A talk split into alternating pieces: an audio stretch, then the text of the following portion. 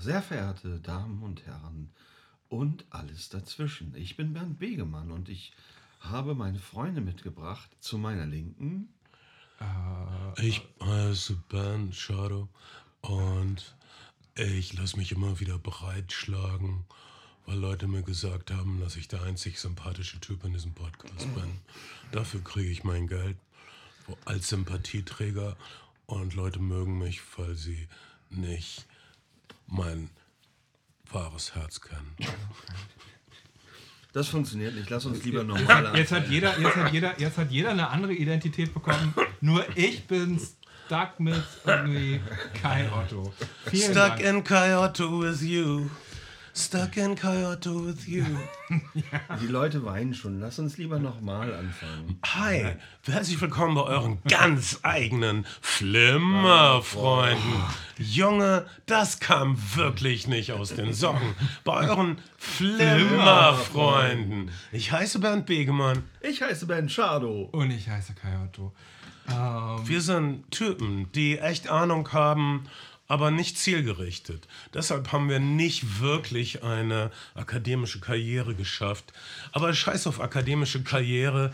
Wie sagte Claire aus Six Feet Under so treffend, die Universität, das sind Leute, die einmal in ihrem Leben eine einzige Idee hatten und den Rest ihres Lebens damit verbringen, diese einzige Idee zu verteidigen. So treffend, so treffend. Danke, Six, Claire. Six, Six Feet Under. Wir werden, wir werden über, über ähm, das Övre ihres Schaff, Schaffers vielleicht äh, tangentisch sprechen, wenn wir, wenn wir über Bones and All sprechen. Ähm, wa- was Bernd sagen möchte, schreibt euch jetzt ein für die Flimmerfreunde Universität, überwei überweist uns einen großzügigen dreistelligen Be Betrag und wartet weitere. Abweisungen ab, die wir dann nächstes Jahr irgendwann äh, rausschicken. Aber Denn wir sind die Kulturakademie des Volkes, größtenteils gratis, außer wenn ihr uns etwas Geld zusätzlich gebt. Dann kriegt ihr noch mehr Lektionen zusätzlich mit ganz viel Herz. Droge der Wahl heute mehr Gestalt, mannigfaltig. Und von meiner Seite dachte ich, ich lasse mich diesmal nicht lumpen und trage auch etwas bei. Ich habe hier in meiner Hand äh, Blaubeermuffins mit einem äh, Guss aus weißer Schokolade. fantastisch. Sind das, sind das die aus dem, aus dem Aldi? Die schätze ich sehr. Mini-Blaubeer-Muffins, ich weiß nicht. Äh, sie sind nicht selbst gemacht, so viel weiß ich. So viel, so viel weißt du. Aber es, sieht, aber es sieht fantastisch aus. Was du eigentlich eben sagen wolltest, ist, dass, dass wir ein, ein Patreon-Konto haben und dass Leute sich dafür anmelden können und da extra Folgen, kleine Bonmots und ähm, allerlei Sperenzchen erhalten. Ja. Ähm, und große Ereignisse werfen ihre Schatten voraus. Nächste Woche ist, äh, haben wir einen äh, Stargast, den Deutschlands Comedy-Shooting-Star. Ja, das stimmt. Wann, nächste Woche ist bei unserer Zweiwöchigkeit dann vielleicht für euch in zwei Wochen, aber für uns ist es schon womöglich nächste Woche. Ich kündige vielleicht lieber noch nicht an. In, in dieser Show sollten wir jemanden, sollten wir, ich habe nicht mal seinen Namen gesagt, das ist keine Ankündigung. Wir haben, wir, haben, wir haben heute auch einen Gast oder nicht. Wir müssen echt vorsichtig sein mit diesen Ankündigungen. Vielleicht, vielleicht schaltet er sich noch zu, vielleicht schaltet er ab, vielleicht bleibt ihr Von der, dran. also von der Antilopengang Kolja Choleriker wollte unbedingt mit uns diskutieren über die Sex Pistols und äh, die Sex Pistols Serie von Alex Garland äh, jetzt auf Disney Plus. Das ist die Sex Pistols Serie von Danny Boyle auf Danny Boyle? Äh, Danny Boyle auf Disney Plus. Entschuldigung, ich Alex verwechsel Garland, die so. Alex Garland passt aber gut zu unserem zu Bones and All und unserem Prestige-Horror-Thema. Aber Danny ähm, Boyle mit Alex Garland verwechselt. Ihr seht schon, euer Geld ist gut angelegt. die, äh, die, korrigierte, die korrigierte Version dann exklusiv für unsere Patreons. Ich möchte übrigens zu, ähm, zur äh, äh, Droge der Wahl heute beitragen die Nussklasse aus dem Hause Rittersport. Das ist das, was Olaf Scholz nicht in die Ukraine lassen, äh, liefern lassen wollte, weil er es zu krass fand. Ähm, Diesmal als Rittersport Honig-Salzmandel und Cashew. und Cashew. Oh, das sieht gut aus. Und es ist diesmal nicht aus Kinderarbeit. Rittersport? Ritt- Rittersport hat sich jetzt ein bisschen Mühe gemacht. Rittersport verzichtet schon sehr lange auf Siegel, weil sie sagen, es ist unnötig rausgeschmissenes Geld, aber sie achten schon einigermaßen lange auch darauf, dass, die, dass der Kakao zu fairen Preisen eingekauft wird. Mm, Tatsächlich, tatsächlich ist, ist Rittersport ethisch, was das betrifft, einigermaßen Ich nehme vorn. einen Muffin. Ist mir egal, was du Sehr- gerade sagst. Ja, ich nehme jetzt auch einen Muffin, einfach, einfach um, Einfach um einen, um weichen, Thema zu sein. um einen weichen Start in die Kalorien zu kriegen. Es gibt eine, äh, die Anzahl von, von Depressionserkrankten und Suiziden ist korreliert mit der Anzahl von McDonalds-Restaurants in einem, in einem Land, weil depressive Menschen nachweislich ähm, weiche Nahrung essen. Aber es ist natürlich, es ist natürlich einfach nur irgendwie korreliert, so wie in den Jahren, in denen es mehr Störche gibt, mehr Babys geboren werden. Also man, es ist ein Zusammenhang, den man nicht notwendigerweise Nee, herstellen ich muss, glaube, aber herstellen daran, kann. dass wenn es McDonalds gibt, dann je mehr McDonalds, desto reicher ist das Land. und sauber. dann, wenn Leute reich sind, haben sie mehr Muße und dann können sie nachdenken. Dann entwickeln sie Depressionen. Das wäre meine Analyse. Ben, du siehst das genauso, oder? Nee, aber ich, ich hätte noch eine andere Theorie. Ich Okay. glaube, dass Hm. depressive Leute mehr weiche Nahrung essen und deshalb die Nachfrage an äh, weicher Nahrung größer ist und deshalb. Ja. Ja, ja aber nicht umgekehrt. Ja, ja, ja. Also McDonalds kann nichts dafür, dass Leute ähm, depressiv werden, sondern die depressiven Leute, die wollen Diese, McDonalds-Restaurants. diese, ich glaube, UHC nennt man die, diese Ultra High Processed Foods, sind schon auch nachweislich mit, mit, mit äh, Depressionen Ach, Unfug. in Verbindung zu bringen. Scheiße. Aber, ähm, Ich hätte nur Scheiße und mir geht's super. Ich hab immer aber, Laune. aber Das stimmt. Der, der sonnige Ben, so nennen sie dich in der Straße. Wenn du die Straße entlang spazierst, ist da immer ein Wippen in deinem Gang. Ein federleichtes Springen. ich dachte, Ja, das wäre Ben- die Welt. äh, Die wippt. die Straße kennt vier Jahreszeiten, aber Ben kennt nur den Frühling. Und so soll es sein. Mm, Wir reden heute über eine Art von kultureller Vergangenheit, die aktueller denn je ist. Mm. Mm. Also gerade meinen Blaubeermuffin zu Ende gegessen, der ist echt saftig und diese Schokoglasur haut voll rein. Ne? Also ja. Schon gut, kann man machen. Sehr gut, vielleicht, wenn wir am Essen sind, vielleicht, vielleicht mh, reden wir als erstes über den Film, der, naja, das Thema. Thema darf ich noch kurz meine, Unbedingt, meine unbedingt. kulturelle Klammer. Ich wollte sagen, wir reden über eine kulturelle Vergangenheit, die aktueller denn je ist. Über den neuen Film von James Gray, Armageddon Time. Über den neuen Film des Call Me By Your Name Regisseurs namens Bones and All. Über die Sex Pistols Serie von Danny Boyle. Und Wakanda Forever, den aktuellen Marvel-Blockbuster. Weil man das muss, weil das die Filme sind, die Leute ins Kino holen. Und äh, vielleicht noch über ein paar andere Dinge, die dazugehören, über äh, das bisherige Övre von James Gray ist einer von den Autorenfilmern, die man nicht so auf dem Zettel hat, aber die wirklich konsistent, konsistent interessantes Zeug liefern. Äh, wirklich ein, ein Auteur im klassischen Sinne, der immer sowas wie äh, einen Ton trifft. Äh, es gibt so einen bestimmten James Gray-Ton äh, in der Art, wie er erzählt, äh, mehr als in zum Beispiel in seiner, äh, seinem visuellen Stil.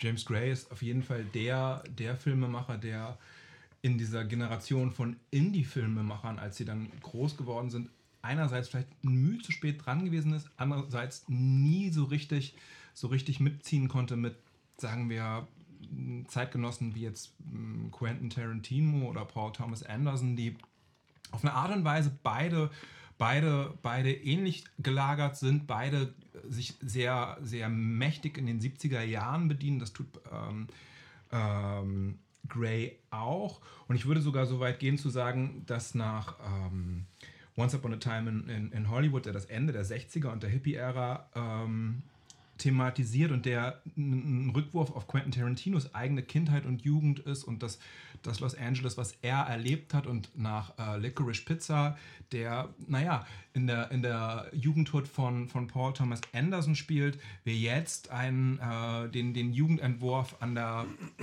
des, des, äh, des James Gray präsentiert bekommen mit Armageddon Time, einem Arthouse, Familiendrama, das ein bisschen wie aus der Zeit gefallen scheint und doch irgendwie ganz relevant heutzutage ist. Ja, ich dachte, okay, n, äh, das, das, das Coming of Age eines äh, jüdischen Jungs in einer New Yorker Vorstadt, ähm, in den, an der, von der Wende der Jimmy Carter-Zeit zur Ronald Reagan-Zeit, Wende der 70er zu den 80ern.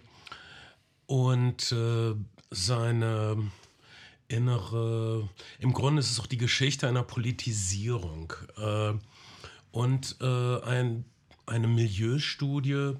Und naja, das muss, es ist interessant, wenn man Anthony Hopkins zum Großvater hat und Anne Hathaway als Mutter hat.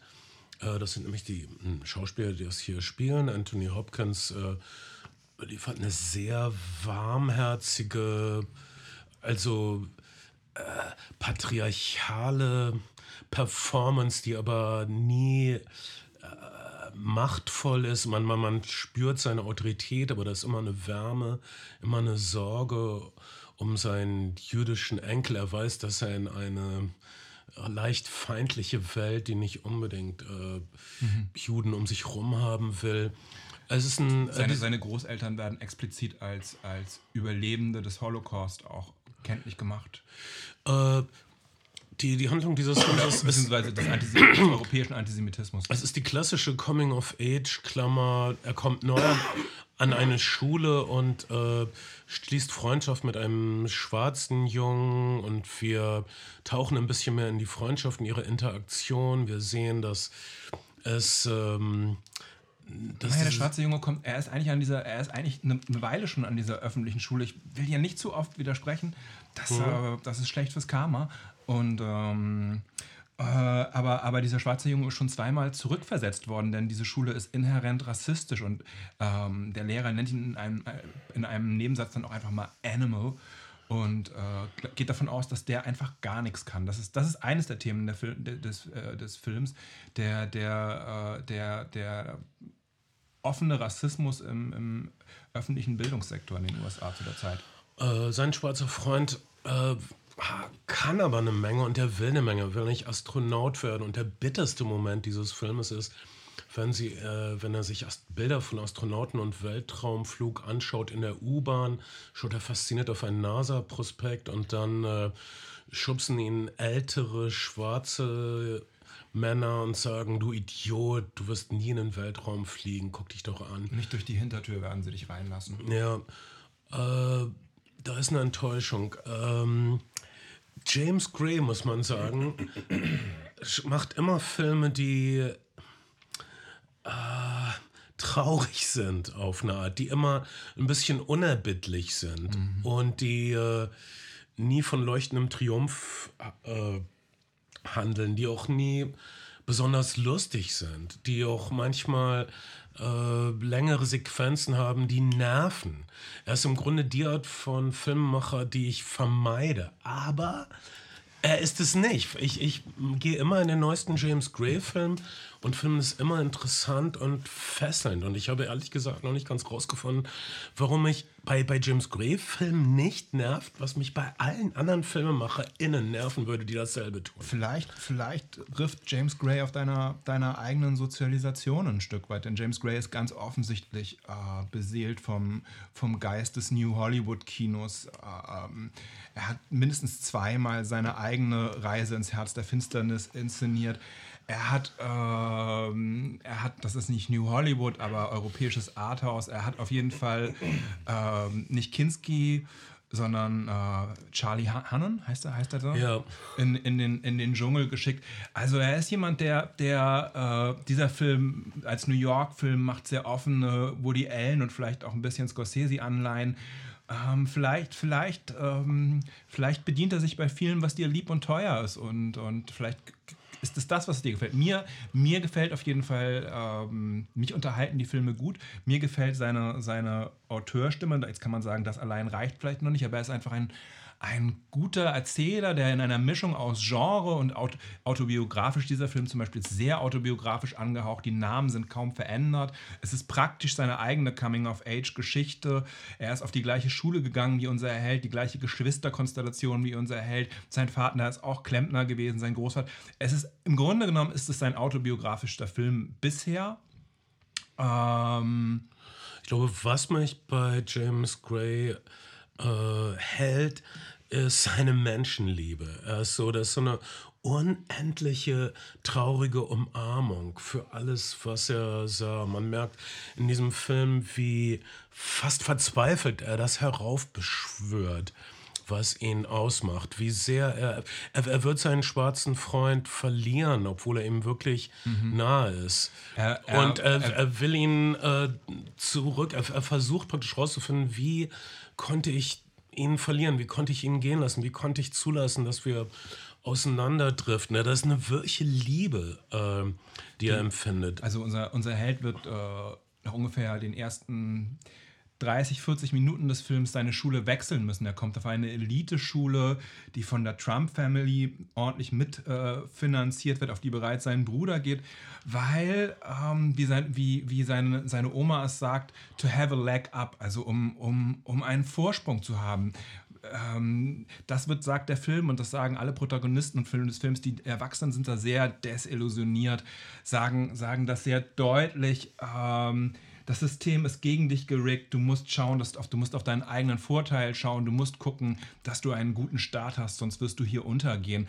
Als äh, vor allen Dingen als Jude. Deswegen haben zum Beispiel hat er seinen Nachnamen äh, geändert, damit, damit die amerikanische Gesellschaft ihn besser akzeptiert und damit er größere gesellschaftliche Chancen ähm, hat. Wie Gray selbst übrigens auch. Ja, wundervolle kleine Charaktervignetten. Also es ist ähm, äh, irgendwie entzückend. Es sind entzückende kleine Kabinettstückchen. Sein erster Tag in der neuen Schule er ist völlig äh, verwirrt, weil alles ist so fein und nobel und da ist dieser ältere Herr im Schnurrbart, der ziemlich streng ist auf dem Flur und der hat eine kleine Interaktion mit ihm und freundlich, aber harsch wird er dann von ihm angewiesen, da und dahin zu gehen. Das ist dann Fred Trump, der Vater von Donald Trump. Nach einigen Büchern innerhalb der Trump-Familie der Grund, äh, weshalb die Trump-Familie so dysfunktional ist, äh, borderline verbrecherisch ist äh, wird eine kleine Rede halten und dann. Äh, wird seine Frau auch eine kleine Rede halten? Äh, ja, ich dachte, das wäre die Schwester. Oder seine Schwester? Seine Schwester, seine die, Schwester, die. Ähm, die Bezirksstaatsanwältin auf jeden Fall. Wundervolle kleines, äh, wundervolles kleines Superstar-Cameo von Jessica Chastain, die in letzter Zeit einfach. Ähm, sehr begehrt dafür ist, äh, ultra harte ähm, rechte Frauen zu spielen, nachdem sie echt brilliert hat als Tammy Faye, mhm. äh, spielt sie nun äh, republikanische Staatsanwältin und hält so eine kleine, prägnante, vierminütige Rede. Die auch, finde ich, super, super ambivalent ist, weil sie einerseits sagt, äh, niemandem wird irgendwas geschenkt und wir sind aber in einer Eliteschule und wissen, diese kleinen Spoiled Brats werden es teilweise dann doch in den Hintern geschoben bekommen aber gleichzeitig spricht sie auch eben als Frau, die es in einer Männerdomäne geschafft hat. Das heißt, ähm, ein Teil der Rede ist definitiv wahr, ein anderer Teil äh, gelogen, weil Herkunft einfach eine sehr, eine sehr entscheidende Rolle spielt. Was mir noch eingefallen ist, warum dir der Film vielleicht auch spezifisch gefällt, ist, unsere Hauptfigur ist jemand, dem die Eltern die ganze Zeit sagen und dem die Gesellschaft die ganze Zeit sagt, du sollst was Vernünftiges lernen, mm, find einen richtigen Job, mach was, womit du Geld verdienen kannst, werde Programmierer, werde irgendwas. Und er möchte eigentlich nur Künstler werden. Also sein, sein Lieblingsort ist das äh, Museum of Modern Art, zu dem, die, zu dem es einen Schulausflug gibt. Er ist, äh, er ist inspiriert von, von, von, von Malern, will zeichnen. Und ähm, die Gesellschaft unterstellt ihm eher, das seien Flausen und das könnt, so, könne man, so könne man nichts werden und so könne man nicht leben. Künstler, Künstler schaffen es einfach nicht. Und deshalb und das so endet dann die Charakterentwicklung dieses Jungen. Äh, am, am Ende muss er sich abwenden. In einem äh, Schwenk geht er, ver verlässt er das Gelände dieser Schule. Er wendet sich ab von den Werten, die dort ähm, vermittelt werden, von der, von der harschen äh, rechtskonservativen Dogmatik, in die er gehüllt werden soll. Mm. Ähm, das ist äh, eine, schlichte, eine schlichte Charakterentwicklung, aber äh, also nochmal, ich glaube wirklich, es ist die, die, die, die Wärme, die Liebe, ähm, die niemals von der Traurigkeit erschlagen wird in James Grays Film. Äh, da, da ist auch immer fast immer eine Vergeblichkeit und eine Frustration. Und deshalb sind James Gray-Filme auch immer diese Missverständnisse, wie er die finanziert kriegt. Zum Beispiel in The Lost City of Z, dieser Abenteuerfilm mit Charlie Hannon. Du hast also der Typ, der der ultimative Biker war, äh, in dieser Biker-Serie Sons, Sons, of Anarchy. Anarchy. Ähm, der König Artus war also der, der junge Held schlechthin. Aha. Und äh, hier spielte ein Forscher bei der ultimativ erfolglosen Expedition. Er sucht eine, äh, die, die Handlung von äh, Lost City of Z ist, jemand hat diese Vision, dass es da diese Stadt im Dschungel gibt. Er sucht diese Stadt, er findet die Stadt nicht, er stirbt im Dschungel mit seinem Sohn. Das ist die Geschichte dieses Films. Deprimierender geht es eigentlich nicht. Lass uns, lass uns. Ähm, aber, aber trotzdem hast du auch hier. Ähm,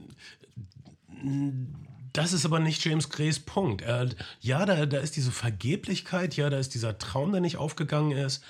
Aber auf dem Weg dahin war unser Held so erfüllt und hat, ähm, hatte ein Licht in seinem Leben Mhm. Und äh, das kann man nicht darstellen. Also, also wenn du einen Film über die, über die ultimative Sinnlosigkeit, über den ultimativen Fehlschlag machst, kannst du das nur, wenn du äh, voller Empathie auf die Menschen schaust, die sich auf diesem Weg in ihr sicheres Unheil befinden. Lass uns, lass uns ähm, vielleicht einmal kurz Armageddon Time, der übrigens nach einer Clash-Cover-Song B-Seite, also die Clash haben einen, einen, einen Reggae-Song gecovert und daraus eine B-Seite gemacht, Armageddon Time.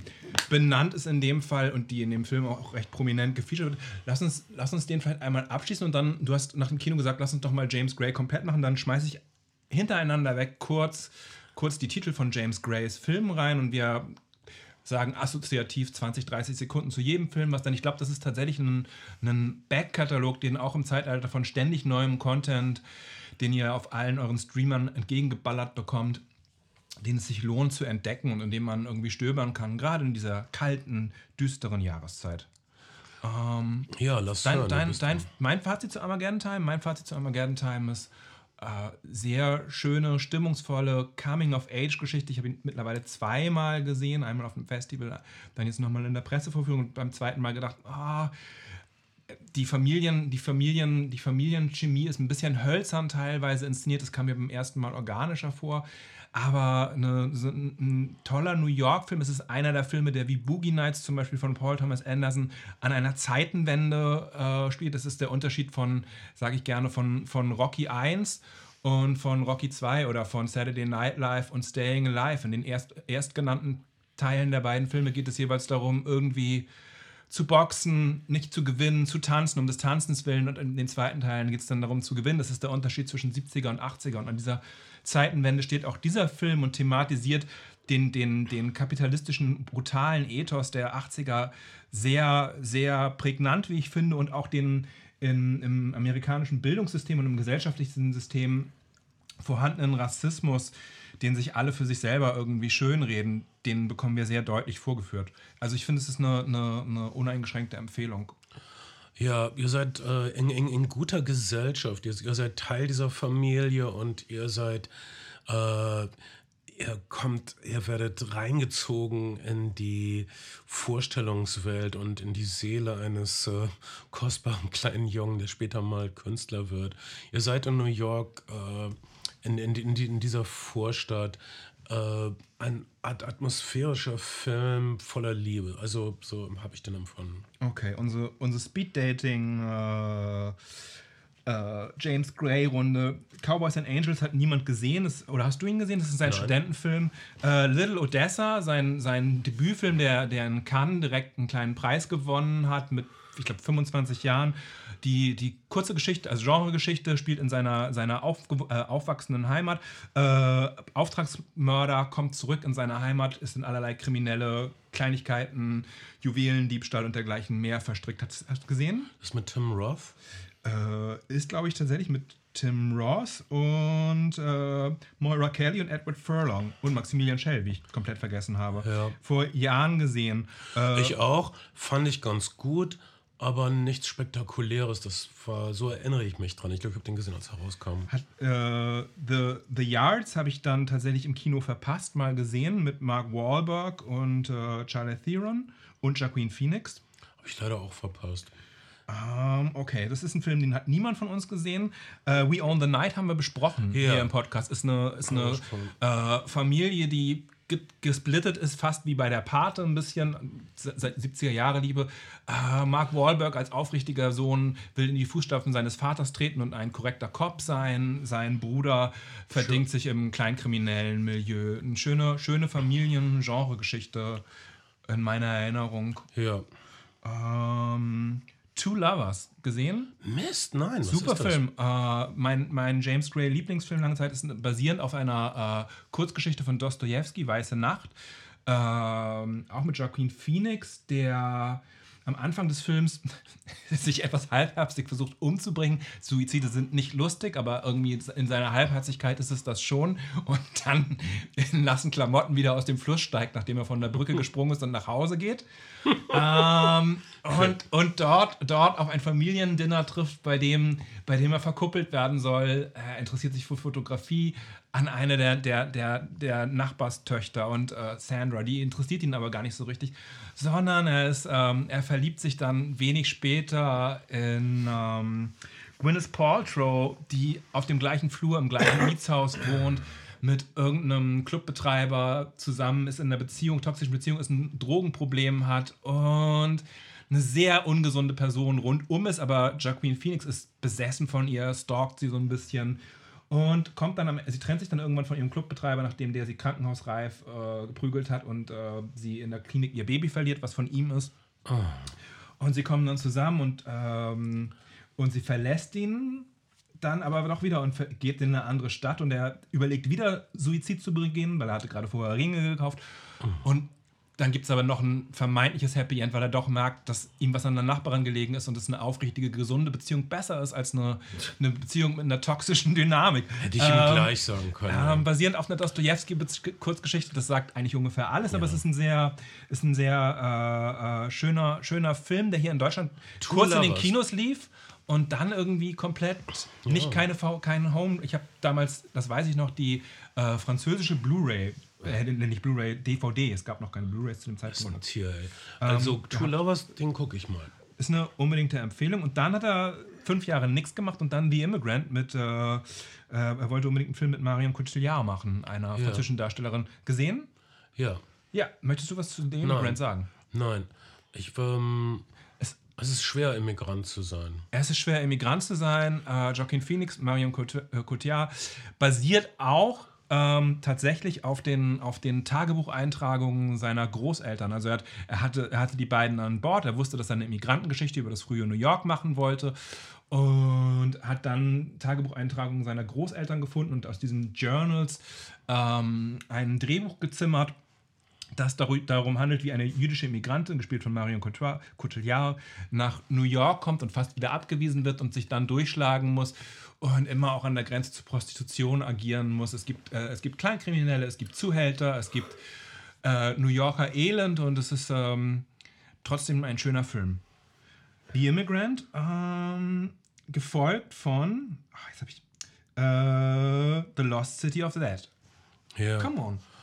Hast, Ja. du, hast du gesagt? Eben, also du, du siehst das so als, als so eine Art Remake von Herz der Finsternis, Ja, Joseph oder- Conrad, Apocalypse Now. Bisschen, bisschen auch. Der man so nächste, der, der nächste fast noch mehr, ne? Ähm, sein, sein Science-Fiction-Film. Ich hätte auch gesagt, es ist auf jeden Fall, es ist auf jeden Fall auch sein, sein Werner Herzog im Dschungel, im Dschungelfilm. Ja, aber ich glaube, es ist eine sehr typische James Gray-artige Meditation. Also ein Film, der so verkauft wurde von den Postern als, als Abenteuerfilm und eigentlich ist es eine Meditation über Vergeblichkeit. Vielleicht ist das auch ein Problem, warum die Filme sind. Also, der Film war finanziell nicht so komplett unerfolgreich, aber er war auch noch nicht so wahnsinnig teuer. Aber vielleicht ist das das, warum Leute, warum Leute gepisst sind, weil sie, naja, äh, äh, Sons of Anarchy und König Arthur im Dschungel erwarten, also Indiana Jones in, ein bisschen arzier und dann aber doch was sehr anderes bekommen. Man, wir sehen dann so einen, jemanden, der wirklich, wirklich glaubt und der dann im Grunde stirbt für diesen Glauben. Aber wir sehen ihn als glücklichen Menschen. Wir sehen ihn als glücklichen Menschen, weil er hat immer was zu tun. Er hat immer eine Aufgabe. Er hat immer ein Ziel am Horizont. Äh, das ist so ein, der im Grunde auch das, der ausgestreckte Mittelfinger eines Künstlers. Von wegen, ich bin eben nicht so super erfolgreich, aber ich habe immer eine Projekte und ich mache immer Sachen. Ähm, bei dem nächsten Film konnte James Gray selber nicht glauben, dass man ihn dafür gefragt hat. Oder anders formuliert, dass man ihm ein so großes Budget in die Hand gegeben hat, aber das mag auch an dem Hauptdarsteller Brad Pitt ein Stück weit liegen. Ad Astra, James äh, Grays äh, Science-Fiction-Film, der Film, von dem er selber vorher, vorher äh, versprochen hat, es wär, wäre der Film, der Raumfahrt und Weltraumreisen mit Abstand am realistischsten darstellen würde. Ich glaube, das ist nicht der zentrale Punkt des Films, aber, aber äh, ihm offensichtlich auch ein Anliegen gewesen. Ja, ähm, vielleicht ähm, ist es das, äh, auch das, also okay, Brad Pitt im Weltall. Ich glaube, das erste Mal, dass Brad Pitt ins Weltall fliegt, das ist eigentlich schon mal da, sicheres Hitmaterial. Ich sehe gerade, dass äh, zum Beispiel auf Prime wird dieser Film sehr beworben. Wenn du dieser Tage Prime anklickst, ist Ad Astra als erstes und Brad Pitt in einem Raumanzug. Komm, das willst du doch sehen. Mhm. Äh, und dann ist es aber auch wieder so eine Art Herz der Finsternis. Ja, genau. Noch viel mehr als der äh, Dschungelfilm. Apocalypse Now, Reise. Und es ist auch eine Meditation über böse Väter. Und äh, im Grunde muss Brad Pitt ans andere Ende des Universums äh, reisen, um seinen Vater, Vater. seinen verlorenen Vater zu finden und ihn gleichzeitig davon abhalten, weiter böse Sachen zu machen. Und auf dem Weg dahin gibt es durchaus auch Tote. Es gibt Tote und es gibt auch lustige Autoverfolgungsjagden auf dem Mond. Also, und äh, die ist doch ganz äh, äh, gewitzt, wie das äh, Umfeld, also es wird ein, ein marktliberales, äh, also Weltraumfahrt passiert in einem marktliberalen Umfeld. Wenn man also sicher reisen will und auch ein bisschen extra Sauerstoff haben will in der Raumfähre, muss man dafür bezahlen. Und naja, wenn man keine Credits mehr hat, um, viel Glück. Und es gibt verschiedene Fraktionen auf dem Mond, also eine Art Zwischenstation ist für eine Weiterfahrt. Und die wollen sich dauernd irgendwas abjagen und es gibt so eine Art äh, Gesetzlosigkeit auf dem Mond. Das ist ganz unterhaltsam. Der, der Mond also als so eine Art wilde Wildweststadt, praktisch so Dodge City auf dem Mond, mittendrin Brad Pitt. Das ist unterhaltsam. Und dann am Schluss aber wieder Murmel, Murmel, Seufz, Seufz, Auseinandersetz, Auseinandersetz. Du hast mich nie geliebt, Vater. Ich übertreibe. Es ist nicht ganz so trist, aber Film- es ist schon sehr trist am Der Ende. Film gilt auf jeden Fall als äh, massiver und nachhaltiger Flop, hat irgendwie sowas wie 103,5 Millionen gekostet, nur 130 Millionen eingespielt. Und man sagt ja immer, man, man müsse das Budget eines Films mal zwei mittlerweile rechnen, weil die Werbungskosten so hoch sind. Das, das, ist, äh, sind, das ist etwas, was ich in 2022 nicht mehr verstehe. Also na klar werden noch Plakate gedruckt, aber Leute schalten doch nur noch bedingt Anzeigen in irgendwelchen naja, tun sie schon noch in so Fernsehsendern und so. Man denkt, man denkt immer, 2022 müsste doch einfach über das Internet, müsste man, müsste man nicht nochmal Ja, aber das 100 ist Millionen, teuer. 100 Millionen noch mal Damit, bei... damit, damit, damit dein Trailer irgendwo hochpoppt, musst du aber ganz schön Geld hinblättern. Okay, vielleicht, vielleicht ist es so. Ich finde es ich find's auf jeden Fall erstaunlich, dass in 2022 man noch keinen Weg gefunden hat, zumindest nicht diese Formel äh, Budget mal zwei äh, für, für, für die Kosten des Films im Sinne von muss für das Doppelte beworben werden, äh, zu brechen. Wie dem auch sei. Aber, aber, aber Brad Pitt ist in diesem Film äh, sehr gut und es ist offensichtlich auch ein Herzensprojekt von ihm. Äh, ich habe viel gelesen darüber, dass das er dann so Nachdrehs unentgeltlich gemacht hat, weil er unbedingt wollte, dass der Film gut wird und äh, Ja, es gibt auch ganz zauberhafte, zauberhafte Recherchefotos, wo er, wo er sich mit NASA-Mitarbeiterinnen hat ablichten lassen und, und so den Mars Rover und so. Ähm, absolut. Ja, und es ist auch, äh, Brad Pitt äh, äh, legt die seine Rolle auch so an als eine Meditation über El Elternschaft. Was bedeutet es, ein Sohn zu sein?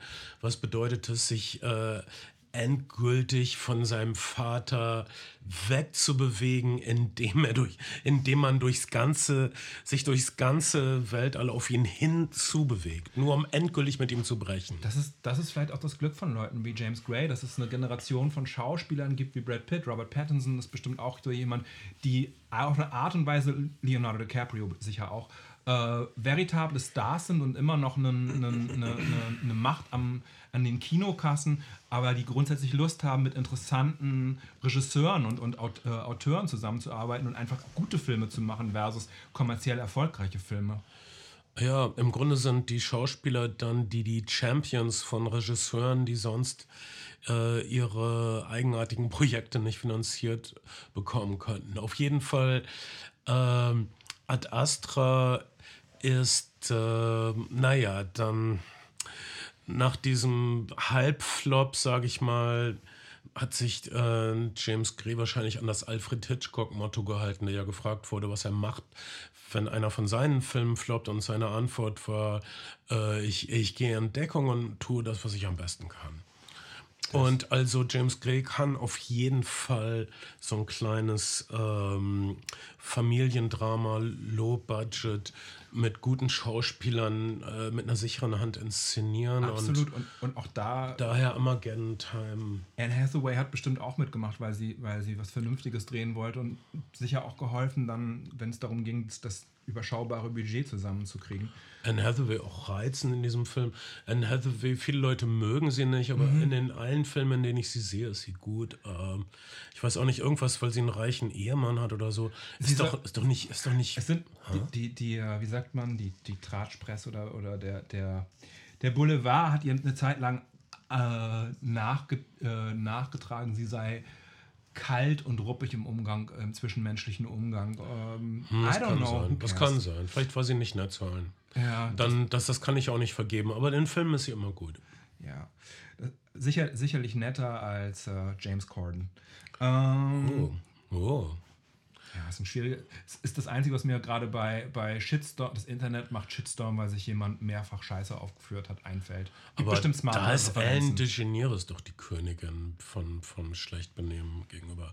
Also, gegenüber das, Mitarbeitern vor allem. Ja, also gegenüber Stars immer total freundlich und dann die, die kleinen Leute, auf die man das ganze Jahr über, auf denen man rumtrampelt die ganze Zeit. Ugh. Naja, da gibt es ja äh, Scott Rudin, ein Produzent, ist noch viel, der hat ja äh, IMAX über Hände geschlagen, die dann gebrochen sind und verblutet und so. Also gibt es, glaube ich, oh. noch, aber, aber, aber der ist nicht unbedingt, das ist ein Produzent, der ist nicht so. Äh, wir reden von Stars, die ja. unbeliebt sind, weil sie, weil sie sich scheiße verhalten. Äh, verhalten da, das stimmt. Ähm, hast du einen Lieblingsfilm von James Gray, Ben Shadow? Ben Shadow schüttelt den Kopf. Ich muss sagen, ich habe nur Ad Astra gesehen. Und wie, wie hat dir Ad Astra gefallen? Schlecht. Ich habe es äh, Warte mal, das ist, ich habe tatsächlich erst über Amazon Prime geguckt. Irgendwann mhm. in den letzten zwei Wochen, als ah, krass. ich krank war. Und ich bin dabei eingeschlafen. ja, es ist dann so, auf, er fliegt zum Mond, das ist alles sehr aufregend. Und dann, äh, je näher er seinem Ziel kommt, desto meditativer und auch langweiliger wird der Film vielleicht. Ähm ich fand's, ja, ich fand es gar nicht langweilig. Ich fand es auch wirklich schön erzählt und ich mochte die Geschwindigkeit mhm. generell. Mhm. Ich mochte total, wie der Film geschnitten war. Mhm. Also super unaufdringlich, aber irgendwie richtig ästhetisch der, geschmackvoll. Fairerweise muss man sagen, das ist der einzige Film, bei dem James Gray nicht Final Cut gehabt hat. Und er hat dazu sowas gesagt wie, äh, das wäre, das, also, das wäre für ihn eine Erfahrung gewesen, die sich am ehesten noch vergleichen lässt mit dem, mit dem Verlust eines geliebten Familienmitglieds. Oh, so, Gott, das, ist das, das sensibel. Das wäre, das wäre, das hat er, das hat er sozusagen, genau. Aber ja, aber, aber das ist, ich finde auch, es ist ein schön geschnittener Film trotzdem. Ähm, und dann bin ich aber, habe ich es irgendwie verloren über die Zeit und mhm. hatte nicht, ich hatte gar nicht den Wunsch, bis zum Ende durchzuhalten, sondern bin so ja. weggeschlummert dabei. Ja, dann ist das doch ideal. Also, das ist, dann würde ich sagen, Ad Astra ist der Film für Leute mit Einschlafproblemen. Es ist zuerst unterhaltsam und dann verschwindet Brad Pitt in den Tiefen des Raumes und ihr versenkt in Morpheus Arm. Also unangesprochene Empfehlung für alle Schlaflosen hier. Äh, wir hatten so eine Art Schwesterfilm zu Armageddon Time, dachte ich zumindest, nämlich der neue Film des Regisseurs von Call Me By Your Name und sein neuer Film heißt Bones, Bones and, and All. Und ich habe überhaupt nichts gewusst von dem Film, keinen Trailer gesehen, das ist immer gut. Ihr habt bestimmt inzwischen Trailer gesehen oder von gehört. Äh, und ich dachte, es ist jetzt äh, so eine, eine, lesbische Coming-of-Age Geschichte, mhm. weil ich mhm. hatte nur ein Foto gesehen von attraktiven jungen Frauen oder so. Okay. Und du dann, wusstest wirklich nichts über den Film? Ich wusste nichts über den Film. Deshalb gab es nach äh, fünf Minuten einen Schock für mich. ähm, du siehst nämlich, dieser Spiel, äh, Film spielt auch in den äh, frühen 80ern. In der ersten Reagan-Amtszeit, also wir, wir, wir sehen auf einen Bumpersticker, der zur Wiederwahl 84 von äh, Reagan Bush aufruft. Ja, und äh, die USA sind im Griff von Ronald Reagan und von Hairspray Metal Bands. Äh, Leute haben komische Haare in dem Film und äh, die Heldin, eine Schauspielerin, die mir unbekannt war und die unglaublich gut ist, äh, lebt irgendwie in einer unterprivilegierten Gegend der Stadt und hat Taylor einen, Russell. Taylor Russell hat einen sehr beschützenden Vater und schleicht sich nachts aus dem Haus, Die erste Irritation tritt auf, als, als sie in ihr Zimmer zum Einschlafen geht und der Vater äh, ein Schloss vor die Tür macht. Ja, da denkt man, okay, das ist jetzt aber ein bisschen. Kennen wir irgendwie aus Stranger Things, aber, aber ist irgendwie auch seltsam. Ja. Nun, Bones and All ist ein Coming-of-Age Horror-Arthouse-Film. Es ist wie Twilight mit Niveau und ästhetischem Anspruch. Es gibt ja, gibt ja auch einen, einen, einen oder zwei, das Internet hat zwei Begriffe gefunden, oder die Kritiker haben zwei Begriffe gefunden. Das eine ist das sogenannte Prestige Horror, das andere ist Elevated Horror. Elevated Horror, googelt es mal, wird ziemlich gehatet von allen Fans, weil sie bedeuten, weil sie denken, äh, soll das heißen, dass, das alte, Horror- dass der alte Horror schlecht war? Ähm, Prestige Horror ist also, das sind also diese äh, Horrorfilme von den, für die Studios wie äh, Monkey Paw, also die, die Jordan Peele-Filme, äh, oder eben all- allen voran A24 verantwortlich sind, also The, The Witch, The Lighthouse. Midsommar. Äh, Midsommar ist ein klassischer Prestige-Horrorfilm. Die ganzen äh, Alex Garland, da hast du Alex Garland. Die Ja. Alex Garland-Filme sind, sind Prestige-Horrorfilme. Es ist ein- Jetzt gerade ein- Man war sein letzter. Man, genau. Die letzten, die letzten haben auch Titel Nope, Man. Die, die versuchen überhaupt nicht zu spoilern, also Mhm. Ja. keinerlei, keinerlei Erwartungshaltung im Titel zu wecken. Ähm, und, Dieser und Film heißt auch nicht Sexy Teenager Kannibalen unterwegs. ähm, so müsste der hier heißen, so hätte ich ihn genannt. Ist tatsächlich auch ein Road-Movie. Und äh, ja, also die klassischen Horrorfans sagen, es ist kein richtiger Horror, es ist kein richtiges Arthouse, lass uns doch alle in Ruhe. Das ist, das ist der Witz bei, bei, bei Prestige Horror. Es ist nämlich äh, genau, um, also bei Prestige Horror kannst du bei Rotten Tomatoes oder Metacritic nachgucken. Und alle diese Filme, wirklich alles, es gibt, es gibt so Kanonlisten von Prestige und Elevated Horror Filme, haben ein besseres Kritiker-Rating oder ein besseres Rotten Tomatoes Rating bei den Kritikern als bei den Fans. Die Fans immer so, "Hä, weiß man nicht. Ähm, Während sowas wie Saw oder, oder, oder The Grudge oder The Grudge ist ein asiatischer Horrorfilm, wie heißt denn The Purge? Ja. Die Purge-Serie, da ist es genau umgekehrt. Haben ein sehr mäßiges äh, Kritiker-Horror-Rating, haben ein sehr hohes Fan-Rating. ja. Ähm, das zeichnet also Prestige-Horror aus. Ja, äh, ich kann mir schon vorstellen, dass Leute, die ähm, nur auf Schocks und Blut äh, aus sind und die alle drei Minuten ihren Jumpscare brauchen, dass die sich hier nicht so wohl fühlen. Aber es gibt sehr schreckliche, sehr creepy Sequenzen in diesem Film. Dieses italienischen Regisseurs, dessen Namen ich nicht auswendig weiß, leider. Ich, äh, heißt Luca Guadagnino? Guda, Guda, Ja, das kann man- das kann man eben nicht wirklich Guadagni- aussprechen. Luca Guadagnino, ich, I don't know. Äh, er, hat, er hat uns auch vorher schon mit dem äh, Suspiria Remake übrigens beglückt, 20, äh, 2018. Ja, Also was auch ein äh, Auch ein auch, Prestige-Horrorfilm auch ein Prestige-Horror, äh, auch interessant, aber oh Gott, das wäre ein eigenes Thema, das Suspiria-Remake. Ich habe es sehr genossen. Äh, ja, Auf eine, auf eine, also genossen im Sinne von, ich mochte, ich mochte den Film sehr. ja, aber es war so lang und es war so farblos, aber, aber es war viel zu genießen. Verrückte ostdeutsche Schrullen. Ähm, und diese, dieser, dieser ganze geile Ost-Berlin-Mief, das war schon toll. Ja, ich habe den, ich habe den, glaube ich, relativ dicht gefühlt nach Atomic Blonde gesehen und beides sind so 80er Jahre Berlin-Filme und, und beides sind irgendwie sind ein, ein unwahrscheinliches Duo, aber sie passen irgendwie beide ganz Ja. gut zusammen auf eine Art und Weise. Äh, da, Atomic Blonde würde ich doch fast vorziehen, weil er nicht so künstlerisch ist. Na, da hast du es. ähm, da hast du es. Äh, also jedenfalls nach ein paar Minuten, also du denkst, okay, Coming of Age, ein Mädchen stiehlt sich fort, um auf eine Party zu gehen. Party, ja, genau. Wahrscheinlich gibt es gleich lesbischen Sex, aber Sie liegen gemeinsam nicht, unter einer nicht so direkt, Tischplatte und nähern sich einander an, sind im intimen Dialog. Und dann gibt es einen kannibalistischen Akt, den ich nicht näher beschreiben möchte, aber der mich wirklich schockiert hat, weil ich verdammt nochmal nicht wusste, dass es ein Horrorfilm ist. Und das ist aber, ich bin dankbar für diese Erfahrung. Ich bin so ein abgebrühter, abgefuckter Wichser. Ich bin froh, wenn ich überhaupt irgendwas fühle noch. Nein, ich bin, ich war glücklich überrascht zu sein, das haben wir euch jetzt vermasselt. Aber ich glaube, wenn man ein bisschen was mitkriegt von der Werbung für diesen Film, kriegt man auch mit, dass es auch so eine Art Horrorfilm ist. Und dass sexy Timothy Chalamet als Heavy Metal lebender äh, Assi Kannibale, äh, als, als, als geiler Proll. Timothy Chalamet spielt hier einen geilen Proll, der auch echt gerne Leute aufisst. Es geht, Ich habe, ich habe eine Frage. Ja. Ich glaube, ich habe euch das letzte schon mal gefragt. Ich bin mir auch nicht sicher. Kannibalismus. ja, Also, würdet ihr sagen, wenn man sich selbst ist, ist das auch Kannibalismus? ja. ja, Ja? ja. Auch wenn man. Also ich, ich würde sagen Autokannibalismus.